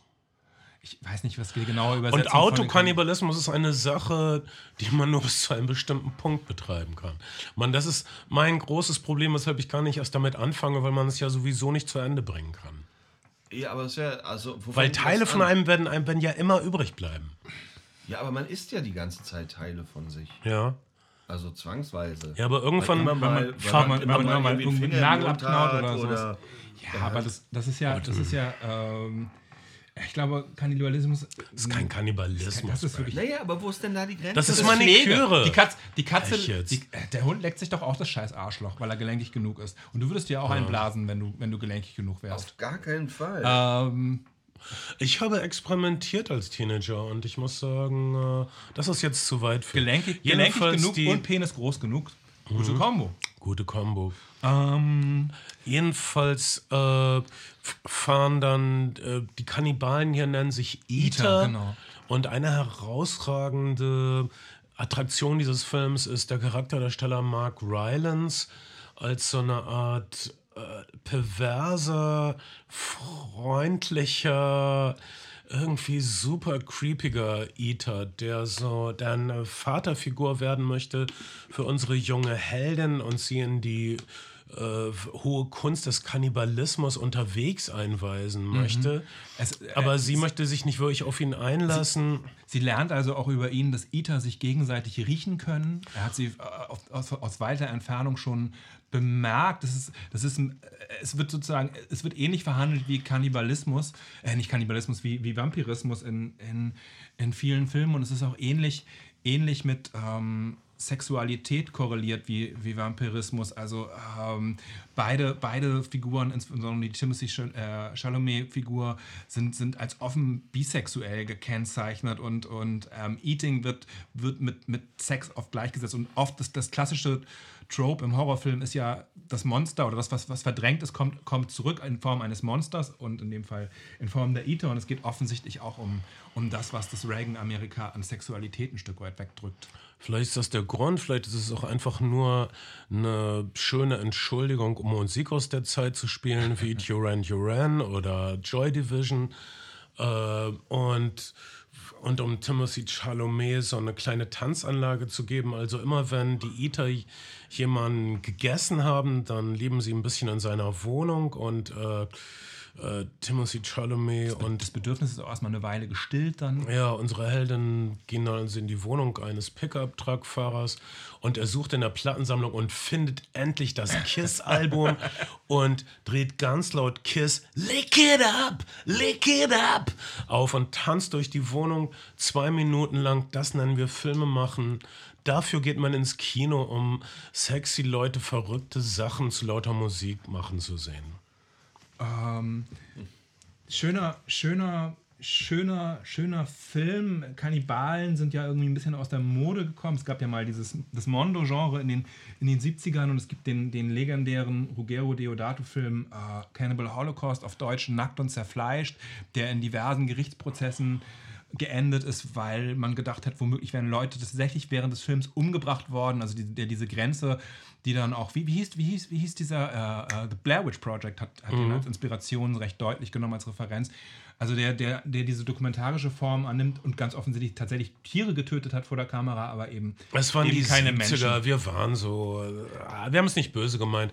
Und äh, da sollte auch gerade äh, es gab so ein Remake quasi, die grüne Hölle. Ah von äh, Quentin Tarantinos Kumpel, der den Bärenjuden. Ja, ja, der, äh, äh, oh, Eli Ross. Eli, Eli, Ross, Eli Ross hat ein Remake gemacht, hat, genau. hat, den, hat, hat selber mit so einer Canon äh, C300-Kamera im Dschungel das, das gefilmt. Das ist auch schon wieder so zehn oder elf Jahre her, glaube ich. Äh, nein, ich glaube nee? so acht, sieben Jahre. Und es gab ziemliche Verrisse, auch äh, weil ja. Eli Ross äh, scheint nur noch ähm, Trump-Filme zu drehen. Also bei, bei Die Grüne Hölle war es so, dass die die, die woken weißen Aktivisten gehen in den Dschungel und sind einfach zu doof und verstehen nicht, was das da ist. Und erhalten ihre Strafe ganz zurecht und werden zu Recht gequält und gegessen, weil sie dumme weiße Liberale sind. Und dann ist es kein Zufall, dass Eli Ross jetzt natürlich auch ähm, Death Wish äh, remaked hat mit einem sichtbar genervten Bruce Willis, der aber nicht nur von den Bösewichten, die er alle abknallen muss, genervt war, sondern auch überhaupt, dass er immer noch sich diese Mühe machen muss, ein Schauspieler zu sein, morgens so früh aufstehen, an zwölf Stunden am Set rumstehen. Deshalb ja, hat er auch einfach krank ist, ne? Er ist auch krank. Also er ist schon einfach auch seit Jahren krank und hatte ernsthafte Probleme, sich ähm, Textzeilen noch zu merken und hat teilweise ja tatsächlich auch dann, dann Zettel hochgehalten bekommen. Keine Post-its an die Stirn seines Gegenüber geklebt, wie es Manfred Krug gemacht hat. Ja, aber, beide haben ja aber ein bisschen Ähnlichkeit. Manfred Krug, ja. ja. Und äh, Vom Bruce, Willis, Bruce Willis hat auch Platten gemacht, aber ich glaube nicht so erfolgreich wie, wie der, der swingende Jazz des Manfred Krug. Er hat eben keinen Günther Fischer an seiner Seite. Ja, das macht, das macht den Unterschied. Das, du brauchst einen MVP-Orchesterchef. Er hatte nur Sybil Shepard, äh, Shepard an seiner Seite in Moonlight. Ja, äh, oder anyways. in seinem Gesicht oder in seiner Wutzone. Ist das so? Hast du, hast, ich habe die Sybil Shepard Autobiografie nicht gelesen, aber sie klang nach einer Menge. Ähm ich, wette, ich wette mal, Peter Bogdanovich und Bruce Willis kommen dann nicht so gut weg. Aber das soll jetzt nicht unser Peter Problem Bogdanovich, sein. rest in peace. Ähm, wir, wir, wir, wir driften jetzt ab. Aber, also, aber wir haben ja. Diesen, äh, diesen, diesen, dieser Teenager-Kannibalenfilm, der, der nicht reaktionär ist, sondern und auch nicht The Green Berets ist, um John Wayne zu zitieren und reaktionäre Filme, äh, sondern, sondern, sondern durchaus ein, eher, eher aus der liberalen Ecke kommt und das auch sehr deutlich macht. Im Grunde ist es auch ein sentimentaler Teenager-Film. Und ich glaube, Teenager könnten den Film echt mögen. Sie haben ihren süßen Timothy Chalamet wieder und sie haben den leicht langweiligen Dune-Film durchgestanden, um Timothy Chalamet zu sehen. Und sie werden diesen leicht sentimentalen Film auch total lieben. Es geht auch um die Unmöglichkeit einer Liebe und es wird zusammengefasst in dem Lied, was ganz am Schluss ertönt, was Trent Reznor von Nine Inch Nails extra geschrieben hat. Und ähm, ich habe es noch einmal kurz gehört und was ungefähr so geht, wie wir haben für ein paar Augenblicke konnten wir glücklich leben in der Welt, aber dann ging es ja nicht mehr. ja, sie, äh, am Ende des Films versuchen sie für ein paar Momente das, was sie als Normalität äh, betra äh, betrachten, zu leben, aber es ist natürlich zum Scheitern verurteilt. Es wird nicht wirklich ähm, aufgehen. Aber das sehen wir, es ist eine sentimentale Geschichte über ähm, unmögliche Liebe, die nicht bestehen kann, weil das die Welt einfach kein Herz hat für mordende Kannibalen. Es, es ist tatsächlich ein bisschen, bisschen auch also es möchte natürlich sehr Arthouse sein an einigen Stellen, aber an anderen Stellen kommt es einem auch ein bisschen wie, wie äh, ein Twilight-Aufguss vor. Also ich finde, es ist nicht so, wer Twilight mochte, wird auch vielleicht und denkt, wären Vampire doch lieber Kannibalen, ist vielleicht gar nicht so verkehrt aufgehoben. Übrigens, ähm, AMC, äh, dieser, der Sender, der uns Breaking Bad und dergleichen mehr gebracht hat, verfilmt gerade die ganzen Anne Rice-Sachen, hat also versucht, so ein wow. Anne, Anne Rice, äh, äh, wie sagt man? Anne Rice Comeback. Äh, Universum aufzumachen und wow. will jetzt zwei bis drei Anne Rice sein. Und hat als erste Serie ähm, diesmal die Homosexualität nicht nur als Subtext, äh, Interview with the, uh, with the Vampire neu, neu äh, realisiert. Hat sehr, sehr gute Kritiken bekommen. Ähm, explizit schwule Hauptdarsteller. Mh, hm. Nicht nur des, nicht deswegen die guten Kritiken bekommen, sondern soll wohl eine tighte Inszenierung sein. Ist ja, aber das, das scheint auch ein Riesenövre zu sein. Ich habe mich nie an den Rice rangetraut, aber, aber ähm, AMC möchte gerne das Anne Ricer-Universum äh, eröffnet wissen. Wieso nicht? Das ist, das ist ja ist fast so umfangreich wie das Tolkien-Universum, sagen Und wir mal. bevor wir dann zum Marvel-Universum wechseln, vielleicht äh, James Gunn, die James Gunn-Personalie, habt ihr mitbekommen Ja, bei, ja, bei Warner, unglaublich. Warner Brothers? Also Warner hat äh, einen Catwoman-Film eingefroren, ist jetzt von, ist ja zwischenzeitlich Discovery Film gedreht, niemand wird den sehen. Das macht mich fertig. Niemand wird den sehen und anscheinend steckte einiges an Liebe drin und Fans mochten ihn durchaus. Auch Es gibt, es gibt Berichte von einigen Testscreenings, bei denen er nicht so schlecht weggekommen ist, aber er mh, lässt sich wohl nicht mit der, mit der zukünftigen Planung des Universums, wie auch immer die aussehen wird, vereinbaren. Ähm, So hart. Kevin Smith hat auch ein Interview gegeben und auch von Projekten erzählt, die relativ weit gediehen waren, wo schon viel Geld reingeflossen ist und die wieder begraben worden ist. Warner möchte irgendwie gerne das nächste DC-Marvel-Universum aufmachen oder zumindest das DC-Vertigo-Universum und hat es vielleicht mit Sandman auch ein bisschen geschafft und hat jetzt in der Warner Discovery-Zusammensetzung James Gunn und seinem Produzenten die Kevin Feige-Rolle zugedacht. Ist das eine gute Wahl? Ja. dazu Meinung? Ja, Gute Wahl, sagst du? ja, natürlich. Diese, also, äh, Zack, weil Zack Snyder ein visuelles Genie ist, aber einfach nicht schreiben kann. Stimmt, Zack Snyder war zwischendurch auch im Gespräch. Es, war- es, es, waren es, war, aber- aber- es, es war nicht wirklich das DC-Universe, es war zwecks eines äh, besseren, war es das Snyderverse. Und äh, Zack, Zack, Zack Snyder hat, mal, hat, hat ein bisschen den Look vorgegeben, also chromig, metallisch, eher auf der dunklen, entsättigten Farbpalette. Und aber Zack Snyder kann nicht schreiben. Äh, und deshalb ist James Gunn eine gute Wahl, weil James Gunn kann offensichtlich schreiben. Und äh, kann auch epische Stoffe mit leichter Hand äh, ausführen. Und wir kriegen gerade eine Nachricht. Äh, ja, ja. Äh, also äh, Kolja, ich hatte Kolja netterweise angefragt und, Mhm. und er wäre gerne Gast in diesem Podcast, aber er schafft es heute leider nicht. Wir werden versuchen, es irgendwie nachzureichen. Wir wollen mit Kolja gerne über die Ja, Sexpistols reden, aber, Für, aber vielleicht, vielleicht für unsere Patreons und dann kriegt ihr heute unseren Hot Take, äh, was wir von der neuen Sex Aber Serie jetzt, halten. jetzt äh, also, also James Gunn hat mit Suicide Squad, finde ich, neben, neben dem Joker-Film, den ich ein bisschen überbewertet finde, aber mindestens interessant, auf jeden Fall einen der beiden besseren Filme der letzten Zeit im DC-Universum gemacht. Ich bin, bin ganz optimistisch. Hm, ja, mir hat das Suicide Squad ähm, ja nicht gefallen. Mir auch nicht. Und aber äh, trotzdem heißt das ja nicht, dass der Typ nicht ähm, Jetzt dass, wird's- dass okay. die DC Universe gut überblicken Ich kann. fand's, ich fand's, ich fand's albern, aber kurzweilig. So ähm, ja, aber es war so zynisch. zynisch und, und ich albern zynisch und kurzweilig drüber. fand? Na? Den neuen Torfilm, der echt schlecht Ah, ist. nicht gesehen, aber sag mal. Das ist so, Also es ist ähm, wirklich haben ja alle gesagt, dass es der schlechteste Film von den Na, bisherigen Torfilmen es ist. ist so seltsam. Es ist super er schwankt seltsam. so zwischen ähm, Es ist ein Koks-Film, glaube ich, ganz einfach. Da wurde unglaublich viel gekokst. Und äh, Taiki Waititi, als er den Film gemacht hat, ist er auf dem Höhepunkt seiner Macht. Alle sagen ihm, wie toll er ist. Und er lässt sich komplett los. Und er macht ein paar absolute Kardinalsfehler bei dem neuen Torfilm. Zum Beispiel, Thor ist nur noch nur lächerlich. Er ist überhaupt kein Held. Er ist einfach ein lächerlicher Idiot in diesem Film.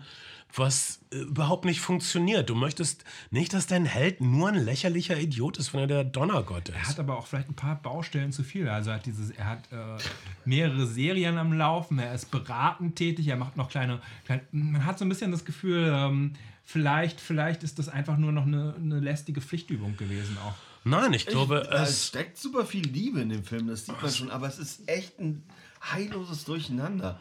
Die, die Opening-Sequence ist ähm, wirklich todtraurig und schön und im nächsten Moment wird es eine alberne Comedy-Show. So, das ist Es ist ton super seltsam. tonal. Ton er bringt diese vielen Tonalitäten nicht zusammen, würde ich sagen. Äh, Christian Bale äh, gibt uns den besten Bösewicht überhaupt, finde ich. Äh, er, er spielt den Gottkiller. Ähm, er, hat, er ist sauer auf alle Götter, er hat ein super Schwert und möchte alle Götter damit töten, von mir aus. Wie Christian Bale das ähm, spielt, ist toll. Wie, er, ähm, wie diese ganze Sequenz, die du erwähnst am Anfang, ist praktisch so ein äh, Argument gegen Religion. Das ist praktisch ein antireligiöses Pamphlet oder so, was ungefähr fünf Minuten ist und im Film praktisch als Prolog vorangestellt wird, wo du denkst, wow, das ist, dass sie sich trauen, da hinzugehen, nicht schlecht. Und dann klappen so viele Sachen nicht. Dann sind irgendwelche Monster in diesem norwegischen Dorf. Du weißt nicht, wo die herkommen. Du weißt nicht, wo sie hingehen. Äh, Jane Foster kommt zurück. Sie hat aber Krebs. Äh, aber dann ist es egal und dann, äh, weiß ich nicht, Thor versteht nie irgendwas. Leute erklären ihm Sachen und er versteht nichts. Und du denkst, wieso ist das der Held? Der Typ ist ein, der findet nicht mal das Klo. Ähm, der Humor ist aber auch wirklich unfassbar dämlich in dem Film. Ja. Also, mich hat der Film sehr frustriert. Da waren so viele Sachen drin, die man genießen konnte. Und dann kamen gleich wieder drei Sachen, wo du denkst, äh, wieso machen die das jetzt? Äh, also, dein, dein Dings für Thor, Love and Thunder ist zu durcheinander. Ja, es ist ein, ein totales Durcheinander. Kurzweilig, aber scheiße, würde ja. ich sagen. Ja, verrückt, ja, so kann man das echt sagen. Mein, meine Idee war, es ist eben, es ist eben kein Superheldenfilm, sondern ein Super-Deppen-Film. Du möchtest keinen Film über einen Super-Deppen sehen. Äh, trotzdem sehenswert. Äh, allein wegen Christian Bales besten Marvel-Bösewicht bis jetzt, nach meinem Empfinden. Und dass der Film dann trotzdem nicht funktioniert, obwohl er den besten Bösewicht überhaupt hat, da braucht man ein koksiges Genie wie Taiki Waititi, um das da mal noch mal rauszuhauen. Ähm, Ich habe aber auch wirklich das Gefühl, dass die Marvel-Filme, und wir reden jetzt gleich über einen 2 Stunden 40 Film, immer ein paar, paar Sachen zu viel wollen und dass man manchmal irgendwie in einem, wo in einem normalen Film im letzten Drittel zwei bis drei Sachen passieren, in, in den Marvel-Filmen irgendwie zwischen sieben und zehn Sachen gleichzeitig passieren. Aber das ist, was die Fans wollen. Deshalb zahlen sie Kinotickets, weil, weil man da auf jeden Fall was kriegt, auch wenn einem was nicht gefällt. Äh, man, dann wartet man zehn Minuten, dann kommt bestimmt irgendwas, was einem gefällt. Aber zahlen sie denn noch Ti- Kinotickets? Das war ja die, die Frage auch bei Thor Love and Thunder. Das war ja so ein äh, Tour Love and Thunder nicht, aber Lackmus, bei... Lack, Lackmustest, ob, ob sie, also bei, bei, dem, bei, dem, bei dem Film, über den wir gleich reden, tun sie es gerade, ob Leute wieder ins Kino gehen oder ob sie nicht, es nicht eine Marvel-Müdigkeit gäbe. Ich würde sagen, der Film, der, den wir gleich, über, über den wir gleich reden, Wakanda Forever, fällt aus verschiedenen Gründen ein bisschen raus. Ähm, ähm, aber aber äh, äh, ich glaube, der hat die kommerziellen Erwartungen nicht ganz erfüllt und mittlerweile gibt es ja auch alle drei Minuten neuen Disney-Marvel-Shit und alle diese Filme auch nach zwei Minuten auf Disney. Ja, ähm, ihr könnt ihn eh in ein paar Wochen auf Disney Plus sehen, falls ihr das habt, oder jetzt noch im Kino. Black Panther 2, Wakanda Forever. Wir wissen alle, wir waren alle äh, schockiert, dass der äh, Star aus Black Panther 1, Chadwick Boseman, an ähm, Krebs gestorben ist.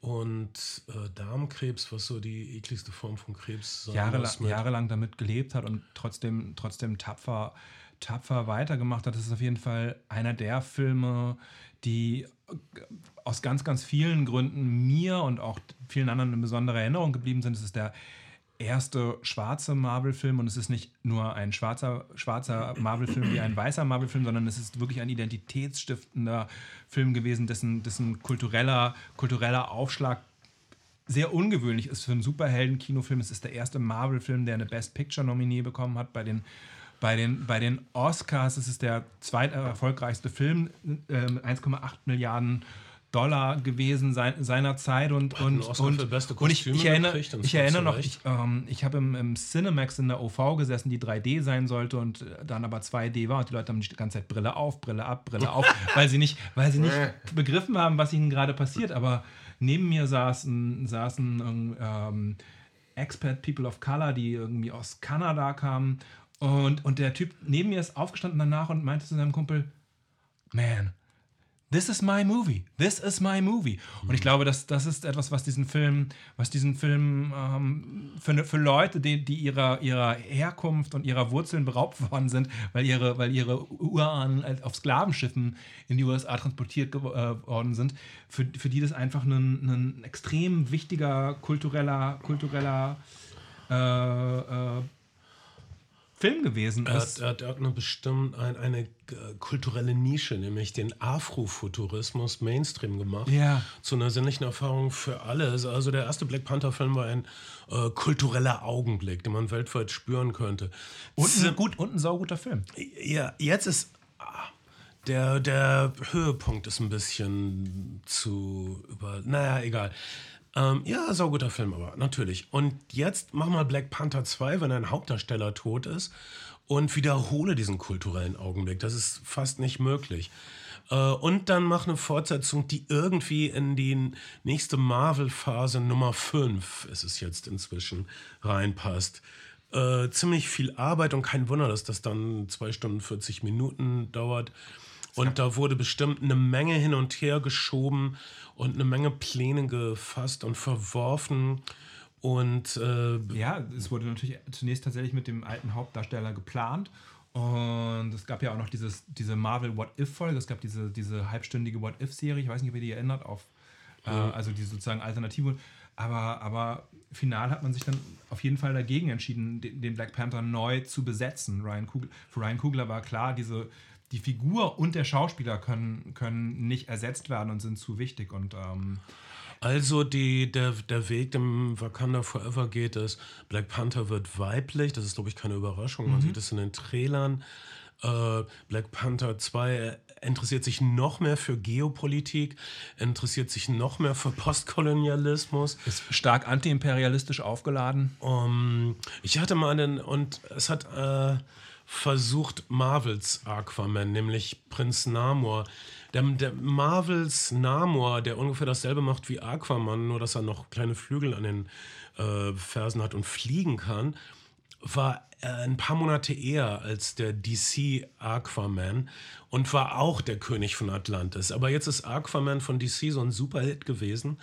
Und ähm, wir haben schon einen König von Atlantis. Also fuck, dann da muss man also auch ganz neu planen. Also ist Atlantis jetzt nicht Atlantis, sondern eine versunkene Stadt, die eher so auf Höhe von Mexiko liegt. Mhm. Und äh, die äh, das Volk von Prinz Namor sind also äh, Menschen, deren Vorfahren unter den spanischen Konquistadoren ja. gelitten haben und die sich jetzt bedroht fühlen über die neuen geopolitischen Entwicklungen dieses, dieses Vibraniums, über dieses, dieser komische Rohstoff mhm. heißt, den, den, den es nur in Wakanda gibt und den Wakanda gleich, äh, den Wakanda vielleicht mit der Welt teilen möchte.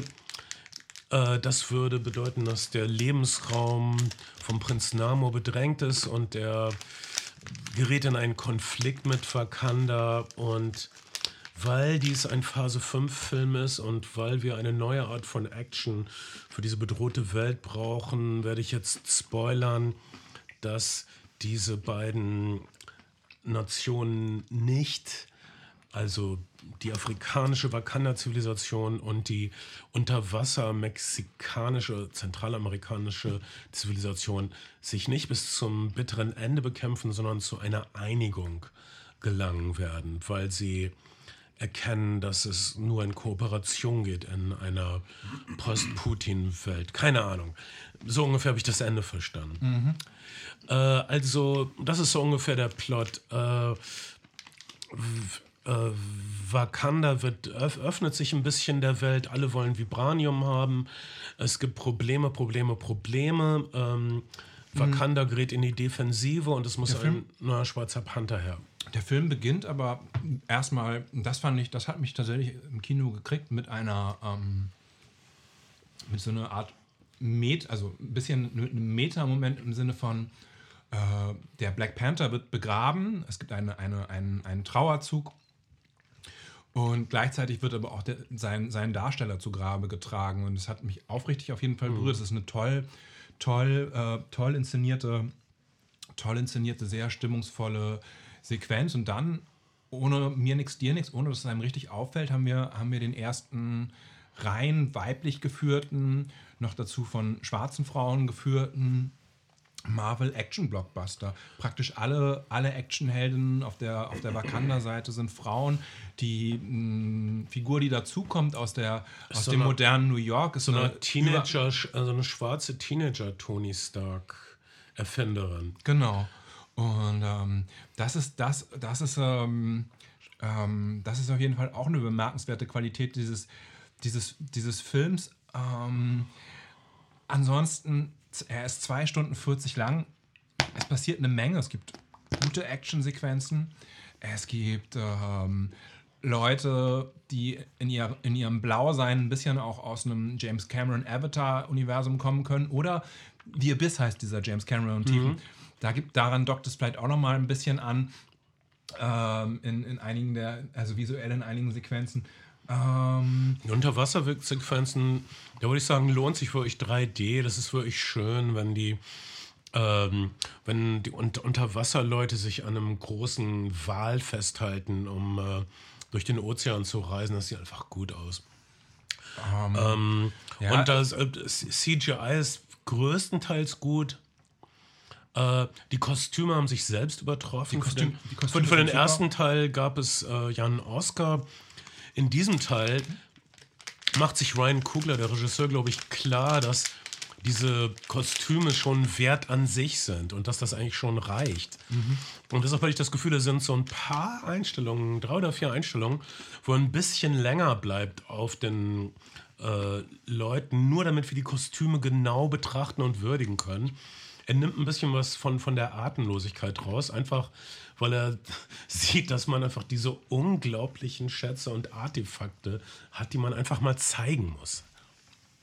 Ein bisschen schwelgen. Ansonsten ist mir der Film zu lang gewesen, ein bisschen zu überfrachtet. Mhm. Mich hat die Action nicht so gecatcht. Du hast gesagt, die, die, die Effekte sind nicht an allen Stellen richtig gut. Es gibt ja auch weiterhin diese. Ähm, alle Effekthäuser sind völlig überlastet, völlig überarbeitet. Ständig kippen Leute mit Burnouts raus. Mhm. Die Bezahlungen sind lausig, es sind katastrophale Zustände in der Effektbranche und alles muss immer von, von ähm, heute auf quasi gestern schon erledigt sein. Ähm, und das bekommen irgendwie gefühlt auch Blockbuster zu spüren. Ich fand, fand, ähm, ich fand, das hat manchmal der Physik der Action, der, der Gravitas oder des, des, dem, ähm, dem visceralen Moment ein bisschen, bisschen geschadet. Und das hat mich nicht so mhm. richtig gekriegt. Gerade die Unterwasser-Action-Szenen habe ich nicht so gespürt. Hm, verstehe, was du meinst. Aber dann klappt es doch, weil eigentlich äh, Prinz Namor ist eigentlich ähm, visuell, grafisch in den Comics eine absurde Figur. Er hat ähm, er sieht aus wie ein Bodybuilder mit echt engen Badehosen, der kleine Flügelchen an den Füßen hat. Und dann hat er noch so Elfenohren.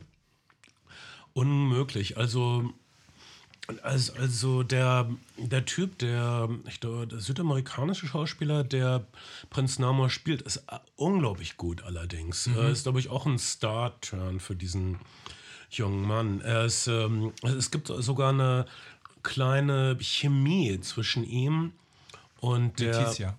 Leticia ja. Wright. Äh, und, der, ne? und, und der neuen Black Panther Darstellerin. Ja, ja da, da, ist eine Anziehung und eine Chemie. Ich weiß nicht, wie sie das hingekriegt haben. Echt gut. Und der Schauspieler, der Namor spielt, ist also hat, hat eine Wärme, aber auch ähm, äh, durchaus brutale, harsche Momente.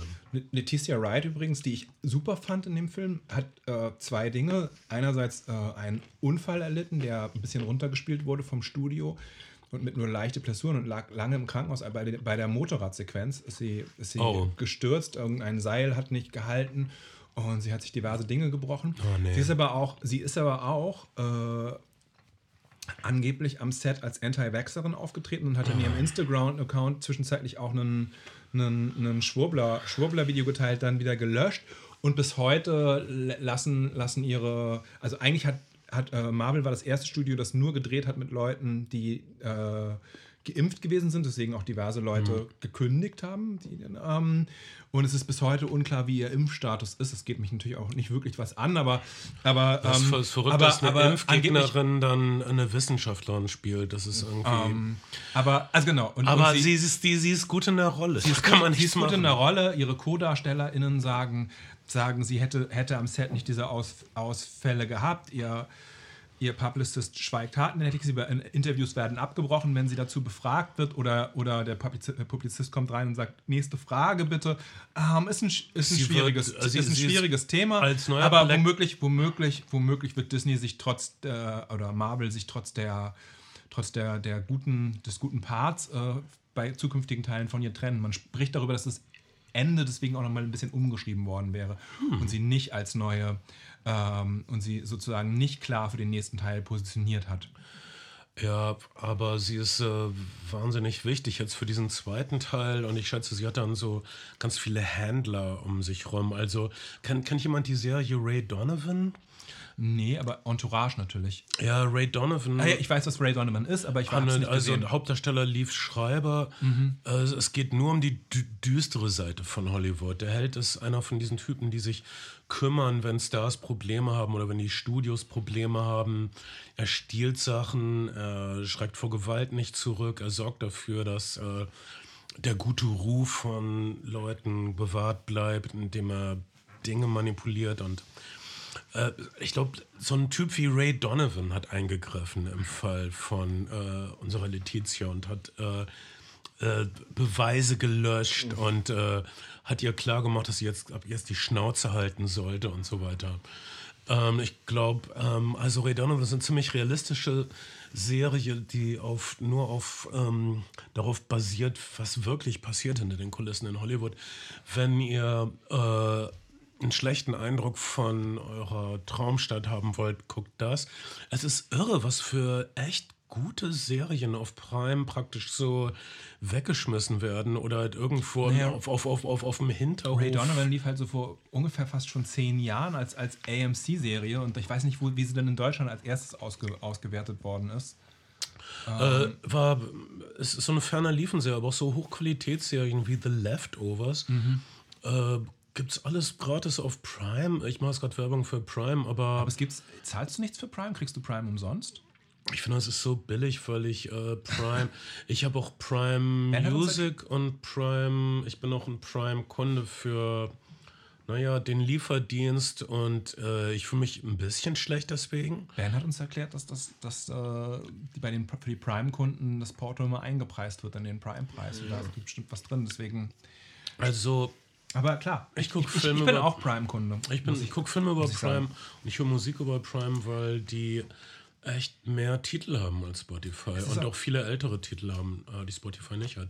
Und es, man muss auch sagen, dieser Prime-Versandservice hat mich ein oder zweimal schon hängen lassen, aber insgesamt, wenn du ne, kurz vor Drehs irgendwelche speziellen Akkus brauchst, irgendein Ladegerät noch schnell, irgendein Kabel, was, was fehlt und dein, und dein, dein äh, Höker auf dem, anderen, auf dem anderen Ufer zu hat oder das gerade nicht am Lager hat, dann hast, findest du ziemlich sicher ein Prime-Angebot. Aber innerhalb lass uns das nicht tun, 24 lass uns keine Werbung für Prime machen, aber ähm, Ja, ja, lass uns. Ähm, es ist, ich, wollte- ich, wollte ich nur bestelle sagen, nicht regelmäßig. Aber ja, es ist tricky, dran vorbeizukommen. Äh, auf jeden Fall, Prime ist super schlecht organisiert, die Film- und Serienseite. Es ist ein verdammtes Durcheinander. Sie haben es jetzt zum so und zu vierten Male äh, überarbeitet, aber du findest einfach nichts. Netflix ist schon durcheinander, aber verglichen mit Prime ist Netflix wirklich äh, wie von Marie Kondo aufgeräumt. Aber, aber Prime auch. Ähm, Netflix hat ja, hat ja an ganz, ganz vielen Stellen internationale Serien, koreanische Serien, ähm, südamerikanische.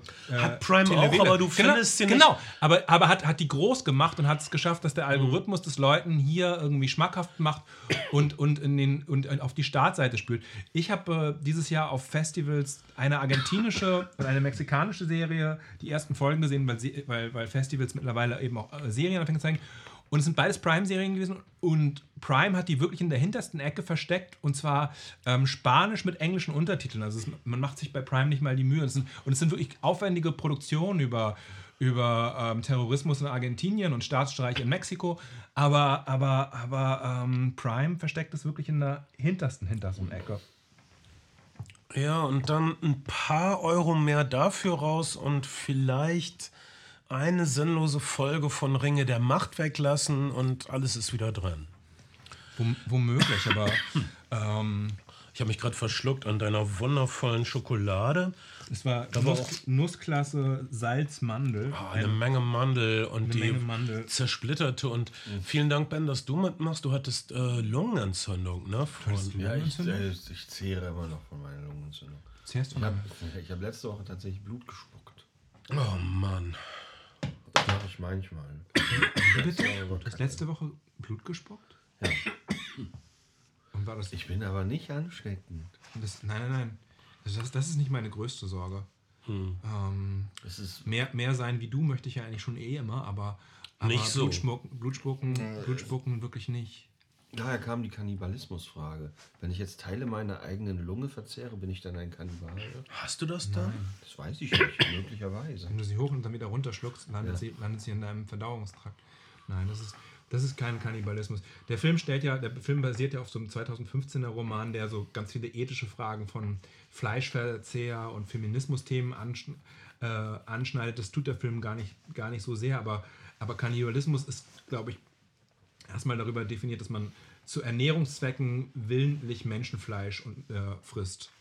Oder zu, manchmal fällt auch einfach aus Zwecken der Demütigung, weil man, weil man sich den Feind aneignen möchte. Ähm, Also, das, war jeden, das ist jedenfalls eine Begründung, die ich akzeptieren kann. oh Mann, ich habe kürzlich äh, äh, Joey D'Amato, einer der italienischen Exploitation-Filme, der die Black Emanuel-Reihe mit Laura Gemser gestartet hat. Äh, die Parallelreihe zu der Silvia Christel-Reihe. Ich bin großer Laura Gemser-Fan, muss ich gestehen. ja, ich auch. Eine schönsten Frauen. Ähm, hätte sie bloß nicht in diesem Christian Andersen-Film mitgespielt. Aber sie hat noch ganz andere Probleme. Ähm, aber aber äh, hat ja auch, hat ja auch äh, dann irgendwann, weil er gesagt hat, Emanuel, Mondo, warum nicht beide Trends zu, zusammenfügen? Emanuel unter Kannibalen gedreht. Den habe ich kürzlich mal wieder gesehen und das ist, ähm, das ist hart. Ja, aber so, die 70er waren gar nicht so glamourös, wie man sie erinnert. Ach, die, die, also der, der Emanuel in New York und so, die sind, da wo sie so eine taffe Reporterin spielt, die sind, da gibt schon viel, was ist so, das parallel mit Friday Foster, mit ähm, ähm, Pam Greer als, als, als auf Zack Reporterin, finde ich, finde ich eine, eine, eine, eine gute Kombo. Es gibt jetzt übrigens ähm, paralleles, gute, gutes Parallelschauen zu Wakanda Forever auf Netflix von Elvis Mitchell, diesem schwarzen Filmkritiker, eine, eine Dokumentation, die heißt, äh, äh, heißt, glaube ich, sowas wie Is it Black Enough for You? Die, ähm, die Geschichte des schwarzen Films und Schwarzer in Hollywood. Äh, Eigentlich ist das ein Song des Philly Soul-Sängers Bernie Paul. Am I black enough for you? Bernie Paul wurde nämlich angefeindet ob seines Hits Me and Mrs. Jones. Me and Mrs. Jones, we got a thing going on. They all say it's wrong.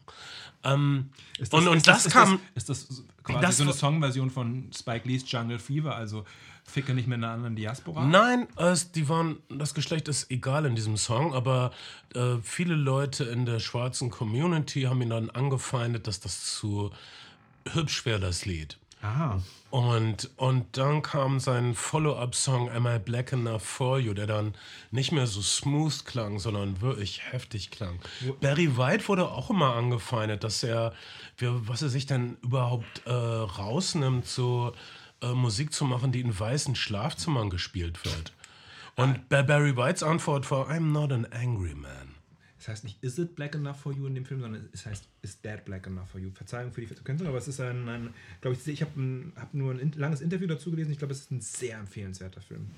Ab seit dem 11. November auf, auf Netflix zu sehen, Is That Black Enough for You? Eine Geschichte des schwarzen Films inklusive all der guten Blaxploitation-Momente und mh, viel Samuel L. Jackson. Ich bin gerade ein bisschen und mir ist das gerade alles zu kämpferisch. Le Leute sollen sich vertragen, ist meine Meinung. Ich bin im Augenblick nur auf Heilen und was verbindet uns und das ist, was mich interessiert. Und ja, da gab es eine Menge Ungerechtigkeit und so und das soll alles aufhören, meine Meinung. Okay. Dann, dann, dann machen wir jetzt aber trotzdem noch das. sich Vielleicht nicht. Wie, lang, wie lange dauert Also wir dieser sind jetzt Podcast? schon bei knapp anderthalb Stunden. Äh, Pre-Talk und dieser oder nur dieser?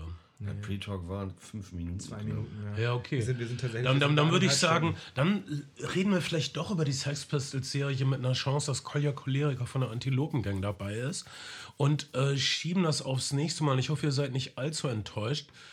Und das ist eben live, um es mit Dieter Thomas Heck zu sagen. Live, live aus Berlin. Und nun ihr Heino. Ah, der lebt auch noch. Ja, aber wie? Aber wie? Und äh, Ich habe nur gesehen, Tony Marshall geht es schlecht. Also habe ich nicht gesehen, sondern habe es gelesen. Und ich sage, dass Rex Gildo von der Ironie seiner Fans in den Selbstmord getrieben wurde. Aber das ist eine Geschichte für eine andere Zeit, wenn wir mehr über Musik reden. Ähm, Jedenfalls denke ich, das sind Schlagers, Schlagerstars und Suizide, da, das ist auf jeden Fall auch ein Kapitel für sich. Sie, äh, Es gibt Hashtag zu wenig gute Schlagerfilme. Ähm, die Roy Black Story mit äh, Christoph Waltz fällt einem sofort ein. Jetzt gibt also jetzt gibt es einen Film über einen abgefuckten Schlagersänger von diesem österreichischen Regisseur. Ähm, Namen vergessen, ist auch egal. Jedenfalls, Ja, auf, auf, auf, auf, auf Ibiza. Ähm, ach, mal, ja, warum, warum komme ich jetzt nicht sozusagen. ja, Ähm, ja, mach weiter. der österreichische Filmer, der immer diese Paradies so und so Filme gedreht hat. Ähm, ich sollte nicht über Sachen reden, die ich nicht benennen kann, aber ich kann nicht anders. Denn ich bin Bernd Begemann. Ich bin Ben Schalo. Ich bin Kai Otto. Wir sind eure Flimmer-Freunde. Wir denken, vielleicht sollte man jetzt aufhören, weil es hat gefühlt länger gedauert als der letzte Black Panther-Film. Und es ist der neue Ulrich Seidel-Film, der jetzt auch gerade einen Shitstorm er erntet dafür, dass er in dem, in dem Companion-Piece, was er zu dem Film gedreht hat, Kinder zu nicht richtig fairen Arbeitszeiten und Bedingungen angeblich beschäftigt hat. Ähm, Ulrich Er hat Seidel. ihnen nicht erzählt, was, was, worum es wirklich geht in der Szene. Aber das äh, Stanley Kubrick hat das dem kleinen Jungen, der Danny Torrance gespielt hat, auch nicht Das erzählt. haben wir doch auch in der. Das haben wir doch auch von. Wer war denn nochmal hier? Katrin. Die, von Katrin gehört. Katrin, Ja. die gerade gerade äh, die zweite Staffel ihrer Netflix-Serie eintüten konnte. Also ich weiß nicht, ob, ob sie auch wieder dann Regie machen wird auf jeden Fall, aber die mit Die Kaiserin auf je- jeden Fall gut gelaufen ist bei Netflix. Ja, gerade. Gut sehr vorher. gut. Gut, Glückwunsch. gut vorher. Ähm, okay. Wir müssen jetzt aufhören, wir müssen weg. Wir müssen weg. müssen aufhören. Einige von uns müssen Sachen machen, andere von uns müssen zurück auf die Intensivstation, wiederum andere müssen sich mental neu kalibrieren. Äh, vielen Dank, dass ihr uns die Gelegenheit gebt, für euch da zu sein. Wir lieben euch total. Ich hoffe, wir sehen uns bald. Wer Lust hat, wer Lust hat, uns zu unterstützen. Ich habe es am Anfang gesagt, ich sage es am Ende nochmal. Der der letzte Podcast mh, hat uns ein paar neue, neue UnterstützerInnen gebracht. Äh, äh, unterstützt uns gerne bei Patreon. Es hilft, uns- es hilft uns wirklich und es ist, ähm, es ist einfach, es ist wirklich Arbeit, diese, diesen Podcast vorzubereiten, ihn aufzunehmen und, ähm, und wir müssen dafür irgendwie andere Zeit entbehren und wir sind alle selbstständig, bla bla bla bla bla bla. Aber, aber nicht jammern, wir jammern nicht. Ähm, Wir jammern nicht, Dieses Leben ist das Schönste. Ich und ich bin dankbar für jede Minute und dankbar, das mit euch teilen zu dürfen. Ich hoffe, wir hören bald voneinander. Tschüss. Tschüss.